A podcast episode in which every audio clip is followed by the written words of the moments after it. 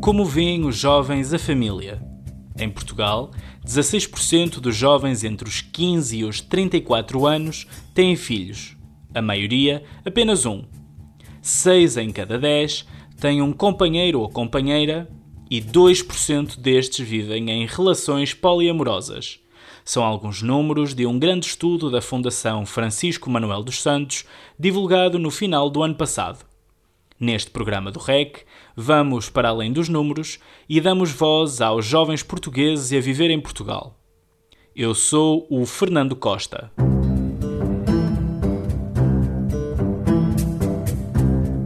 REC Repórteres em Construção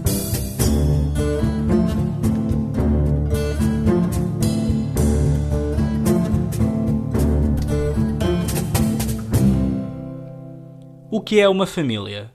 Há famílias monoparentais, há a família nuclear, há o agregado familiar. E há famílias mais tradicionais que outras?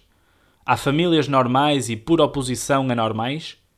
O dicionário da Porto Editora ajuda-nos a definir a palavra como um grupo de pessoas unidas pelo vínculo do casamento, afinidade ou adoção. Dentro deste conceito, cabem grupos de pessoas tão diversos quanto as próprias pessoas.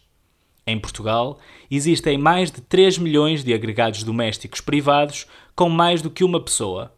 Famílias, grupos de pessoas. O que as une? A Inês Galrito, a Margarida Alves e o David Costa foram conhecer duas famílias, tão normais quanto todas as outras, mas poucas vezes associadas ao conceito tradicional. Eu não tive um pai, mas eu, eu acabei a ter dois, porque a minha mãe foi mãe e foi pai, e a minha irmã foi irmã e foi pai. Cedo começa o dia da Constança. Aspirante a jornalista é à noite, depois das aulas, que se senta com a família, a mãe e a irmã.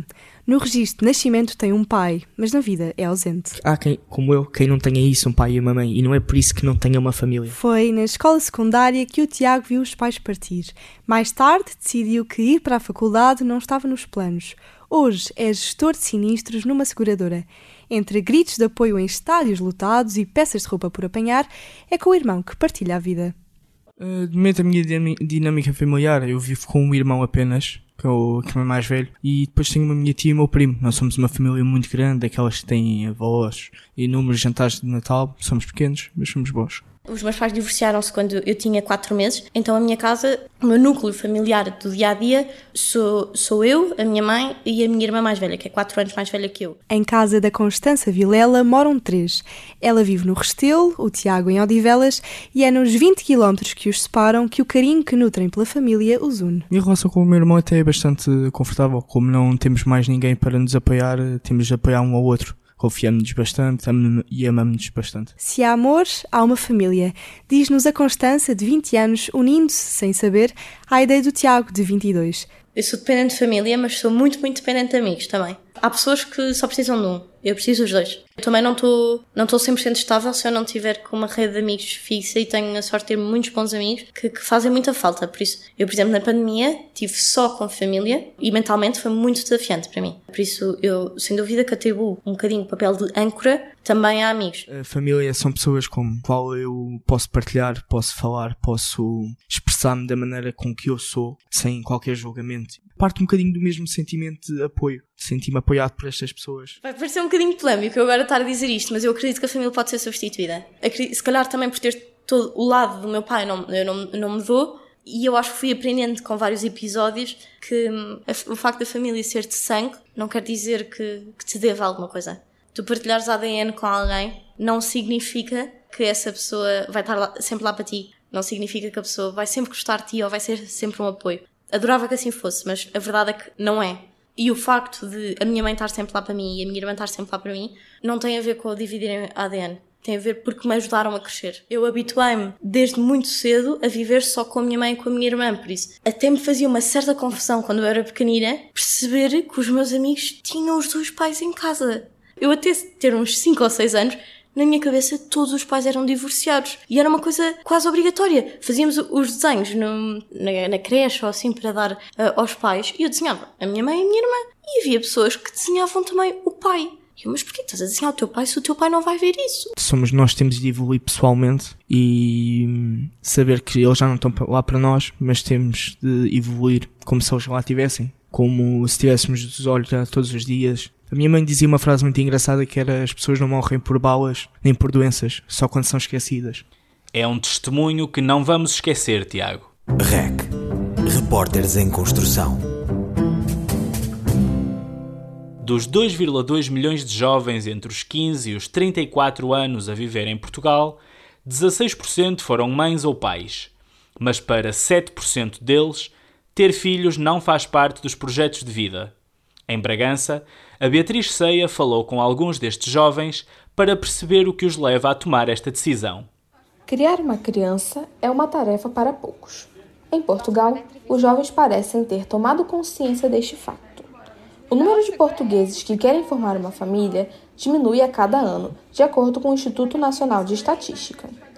Bruno Felipe, de 25 anos, e Lidiane da Cunha, de 31, partilham o mesmo pensamento. Juntos há mais de seis meses, a possibilidade de gerar filhos nunca foi tema de conversa. Na minha forma de ver as coisas, o que me permite ter um filho seria a independência financeira. Porque neste momento também tenho as minhas próprias dificuldades para tomar conta de mim. Lidiane acrescenta que, em Portugal, a dificuldade vai além de simplesmente ter dinheiro. É preciso também ter tempo para ser mãe. Atualmente, trabalha para a rede de mercados do Intermarché, com cargas de trabalho que podem ir de 20 a 50 horas semanais Conciliar o emprego com a vida materna pode ser quase impossível. É, tem dias que eu fico praticamente.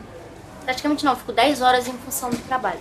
Como eu poderia é, cuidar de uma criança assim? Eu não, eu não, cuidaria, eu só colocaria no mundo. Mas eu não teria aquela, aquela responsabilidade de, de ser mãe, entendeu? A independência também entra como um fator decisivo, principalmente para as mulheres. Euridice Bernardo, angolana de 21 anos, diz que o maior medo é ter que escolher entre a vida profissional e a vida pessoal. Para mim, é vista de uma forma completamente diferente que se calhar do resto da sociedade. Eu acho que a sociedade romantiza muito a ideia de ser mãe. Ser mãe não é só maravilhas, né? Dói, é doloroso, é basicamente um ser que depende totalmente. E eu acho que eu não quero ser mãe por essa ideia de ter um ser dependente 100% de mim. Ou seja, eu vou ter que abdicar da minha vida, basicamente, para cuidar dessa criança. Em Portugal, há cinco anos, Eurídice é a segunda de quatro filhas. Segundo ela, a condição financeira de sua família impediu que realizasse muitos sonhos. E eu acho que se fôssemos menos, eu se calhar estaria a fazer o curso do meu sonho numa universidade privada que, que eu não fui porque não tinha condições para pagar, porque somos mais e são questões que no final do dia pesam sim acreditam que não vão se arrepender da decisão de não ter filhos. Até porque existem várias formas de encontrar afeto e companhia. Eu vou considerar os meus gatinhos meus filhos. É uma visão alternativa de família do século XXI. alternativa ou não, uma família é suposto ser, sem dúvida, um lugar de afetos. E dá para escolher de onde é que estes vêm? Os movimentos LGBT têm ganhado destaque no espaço mediático, apesar de as pessoas lésbicas, gays, bissexuais, transgênero e de outras identidades existirem entre nós desde sempre. A Carolina Valente, o Rodrigo Costa e a Teresa Cunha foram ouvir as suas histórias nas ruas de Vila Real.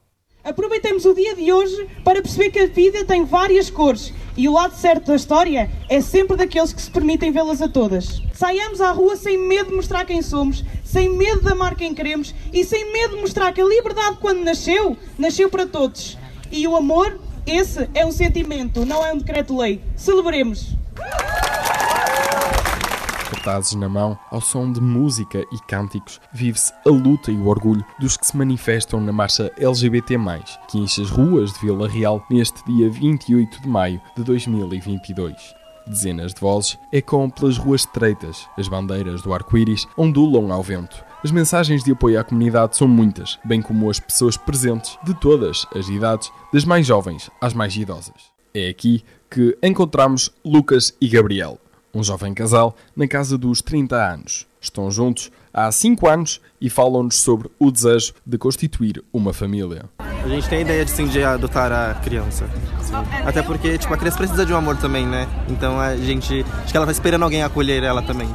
Nem toda a gente pensa como Lucas e Gabriel. Há quem queira criar uma família arco-íris, sim, mas de uma maneira um pouco diferente. Andrei e Margarida e estamos juntos há quase 3 anos. Olha, eu acho que nós já temos a família perfeita. Nós duas e dois gatos. e de vez em quando a cada lá vai lá.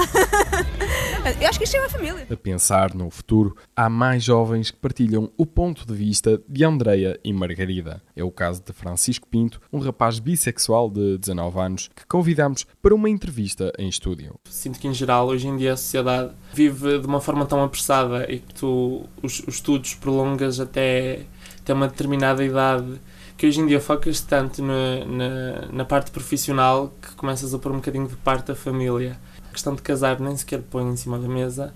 Constitui família, lá está. Desde criança que sempre, sempre tive, tive, tive um cão e, e gosto da companhia de um cão. Estes planos sobre famílias arco-íris são cada vez mais comuns e há estudos que já mostram isso. O professor da Faculdade de Psicologia e de Ciências da Educação da Universidade do Porto, Jorge Gato, descreve as atitudes dos jovens LGBT+, em relação à família. A família muitas vezes está associada àquilo que nós chamamos a família cis heteronormativa. A representação que estes jovens poderão ter do que é que é uma família né, é a, a, a representação que têm da sua própria família e eles não estão dispostos pela sua orientação sexual ou pela sua identidade de género, a formar uma família nos mesmos termos. Eles possam ter interiorizado o preconceito de que de facto isto não é para eles, é só para alguns.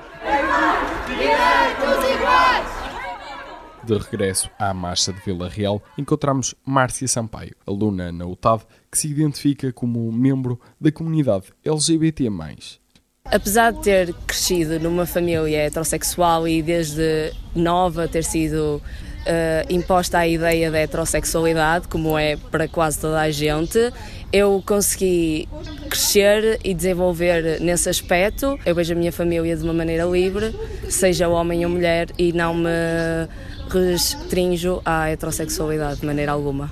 Francisco Pinto e Margarida tiveram uma experiência parecida. Eu venho do seio de uma, uma família um bocado muito religiosa e assumi meio que por obrigação. Foi um período uh, que não correu bem, a minha saúde mental foi um bocadinho para baixo. Eu vim de uma família tradicional e eh, vim numa família que, onde pude ver exemplos de amor e exemplos de não amor. Que eu pensei, meu Deus, quantas pessoas não preferiam se calhar ter dois pais, duas mães, uma mãe só, um pai só, uh, e simplesmente estarem felizes, terem amor. As famílias podem crescer de várias formas, seja por laços de sangue ou adoção, de forma natural ou com ajuda médica. Mas, como explica Jorge Gato, da Universidade do Porto, as opções não são tão acessíveis para as famílias LGBT.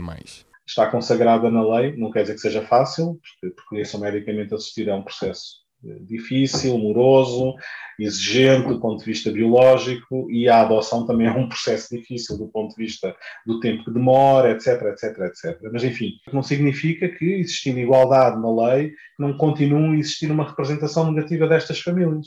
Margarida, que vive com a namorada Andreia, confidencia que já falaram sobre a possibilidade de alargar a família. Como casal do mesmo sexo, temos sempre o, o desafio de como é que vamos fazer isto quanto dinheiro é que precisamos para efetivamente podermos pronto, gerar vida, não é? Ou quanto tempo é que vamos ter que esperar para poder adotar alguém. Um, nesse sentido, seria ótimo começarmos a ter um bocado mais possibilidades, porque acho que toda a gente tem direito a ter uma família, se assim o, a criar uma família própria, se assim o quiser. E se os planos não correrem bem assim, a certeza de ambas é que existe um arco-íris de famílias para sonhar. A família certa é a família que tem amor, ponto final. REC Repórteres em Construção. Nesta viagem pelo país e pelas histórias de diferentes famílias, vamos agora até à Covilhã visitar a comunidade cigana de Tortuzendo. Também aqui, o conceito de família tem vindo a ser transformado pelos jovens, como contam a Eunice Parreira e a Sofia Gabriel.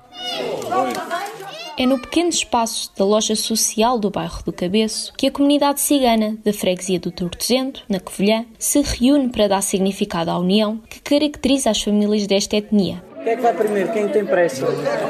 É nas lembranças que guardo do avô que António Campanuto, pastor da Igreja Evangélica de Filadélfia, revela que respeitar os mais velhos é uma das principais formas de honrar as tradições. Família é, é ter respeito acima de tudo respeitar o patriarca, digamos assim, da nossa comunidade, porque nós valorizamos muito as pessoas idosas. Nós tentamos preservá-los porque são eles que nos dão o valor na nossa comunidade. Aos 27 anos, o jovem que largou os estudos por más companhias agradece a nova oportunidade como mediador entre culturas. Ainda que certos assuntos estejam restritos aos mais idosos da comunidade, as tradições de casamento na etnia cigana têm evoluído num tempo em que os mais novos ganham novas liberdades. Hoje em dia os ciganos casam com idades adultas. Eu, por exemplo, casei com, com 20 anos, a fazer os 21. É totalmente diferente.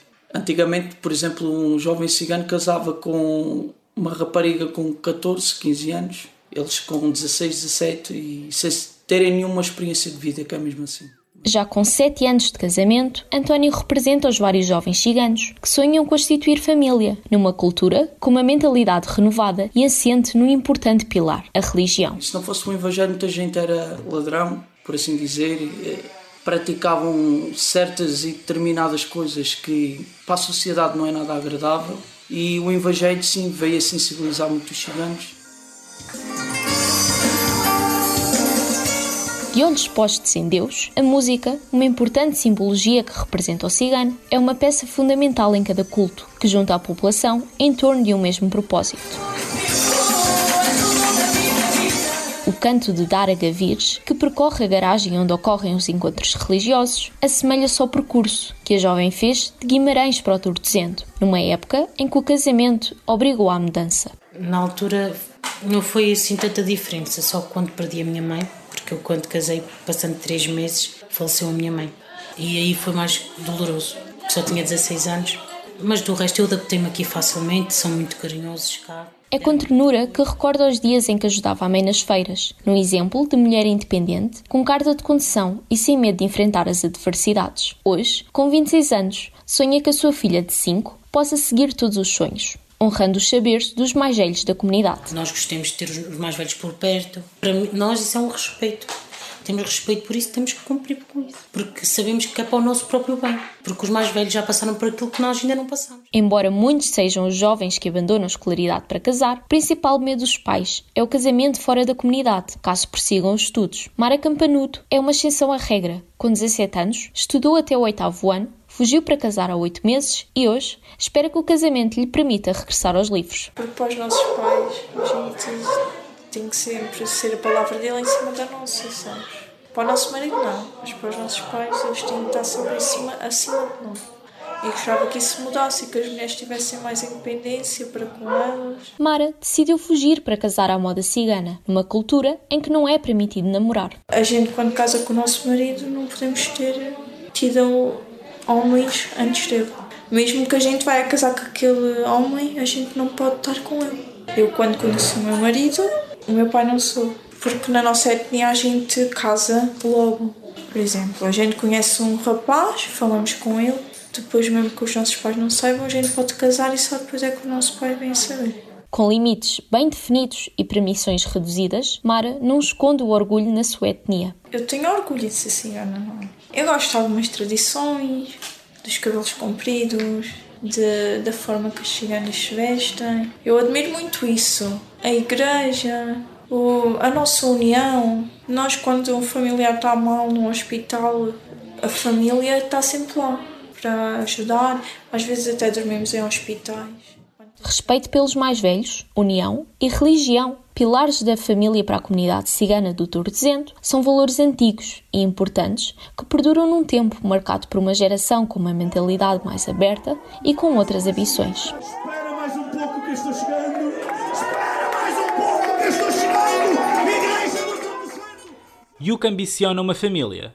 Historicamente, a família é a instituição social mais antiga criada pela humanidade e a sua constituição foi variando ao longo dos tempos. Inicialmente constituída para facilitar a sobrevivência, chegou a incluir, durante o período greco-romano, o patriarca, a esposa, os filhos e os servos livres, bem como os escravos. Famulus, em latim, na origem da palavra hoje utilizada, quer dizer escravo doméstico.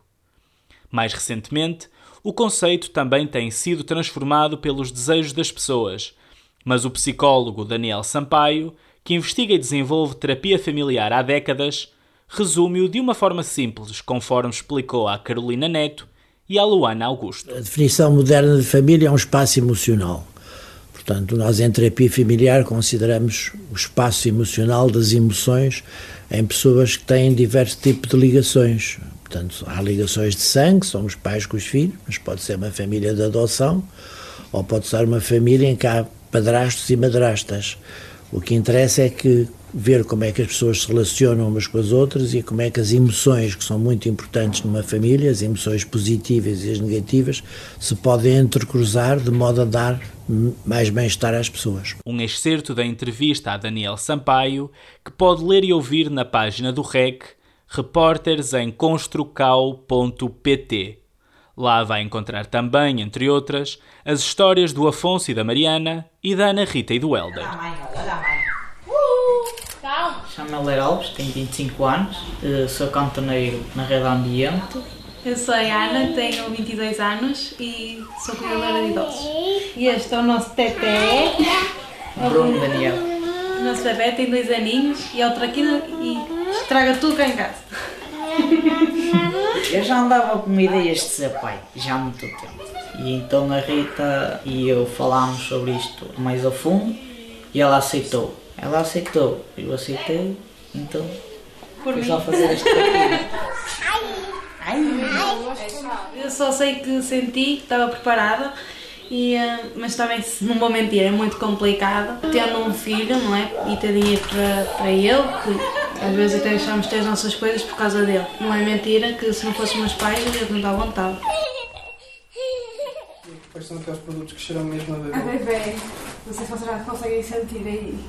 Então, eu sou a Mariana, tenho 23 anos, estou a trabalhar neste momento, ao mesmo tempo que também estou a tirar o mestrado. Eu sou o Afonso, tenho 24 anos e estou a trabalhar. E entretanto este ano vou tentar entrar na faculdade. Depois de ver uma lista, só Matilde é que fazia sentido. Não gostava de mais nenhum. Eu olhava e pensava assim, não, Leonor não é, ela não vai ter cara de Leonor. Então só ouvia Matilde mesmo. Era um sonho para mim ser mãe, eu queria muito. Já te falávamos de eu ser, de sermos pais, entre aspas, novos, digamos assim. Não agora, um bocadinho mais velhos, mas lá está, era uma coisa que era na intenção de programar isso para aquela idade, não acontecer assim de E repente. ter mais estabilidade do que aquela que tínhamos quando soubemos. É um momento diferente na nossa vida que não estava programado, é verdade, mas é um momento bom. Eu, em tom de brincadeira, digo sempre à Mariana que agora o amor da minha vida é Matilde e que ela é simplesmente a incubadora. Sim, resumindo, é isso. Sim.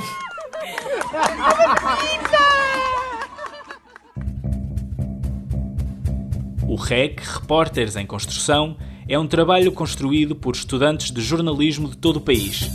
Neste programa participaram a Carolina Valente, o Rodrigo Costa e a Teresa Cunha da Universidade de Trás-os-Montes e Alto Douro, a Eunice Parreira e a Sofia Gabriel da Universidade da Beira Interior, a Inês Galrito, a Margarida Alves e o David Costa da Escola Superior de Comunicação Social, a Beatriz Ceia do Instituto Politécnico de Bragança, a Carolina Neto e a Luana Augusto da Universidade Lusófona, e a Ana Silva, o Fernando Costa, a Inês Cristina Silva, o Miguel Esteves e a Sara Arnaud da Universidade do Porto. A edição é da Aline Flores, jornalista do Público, e da Teresa Abcacis, da CNN Portugal. Eu sou o Fernando Costa.